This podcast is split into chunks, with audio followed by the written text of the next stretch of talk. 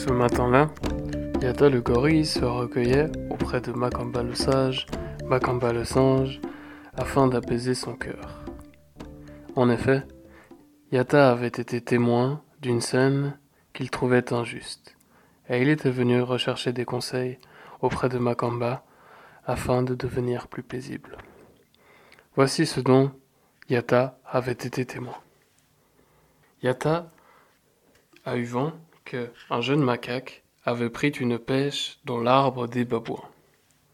Ce jeune macaque avait faim, et c'est parce qu'il avait faim qu'il était allé prendre une pêche à l'arbre des babouins. Malheureusement pour ce macaque, il a été attrapé par les babouins et ces derniers l'ont tabassé. En plus de l'avoir tabassé, ces derniers l'ont livré à Gandé le lion. Aussi, Gandé le lion avait-il tranché et avait-il décidé que, pendant les douze prochaines lunes, à chaque pleine lune et à chaque demi-lune, le macaque devrait se rendre utile aux familles des babouins en guise de punition? Yata trouvait cela sévère, mais ce qui enflammait son cœur était tout à fait différent.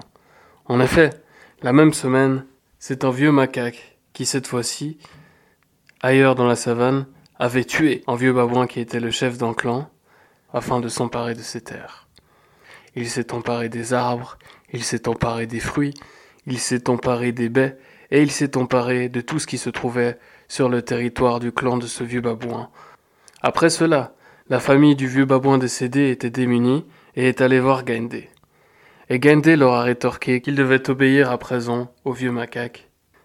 Après avoir entendu l'histoire de Yata, Makamba lui répliqua.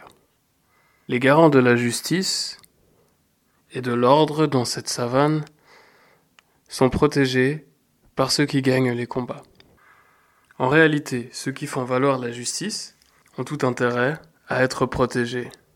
Et c'est la raison pour laquelle les petits voleurs qui sont faibles se font punir sévèrement et les grands voleurs qui sont forts ne sont pas punis mais sont récompensés et protégés par les garants de l'ordre de la savane. Malgré cela, Makamba, qui était un vieux sage et un vieux singe, ne perdit point, et à aucun moment, la tranquillité qu'il conservait toujours en lui.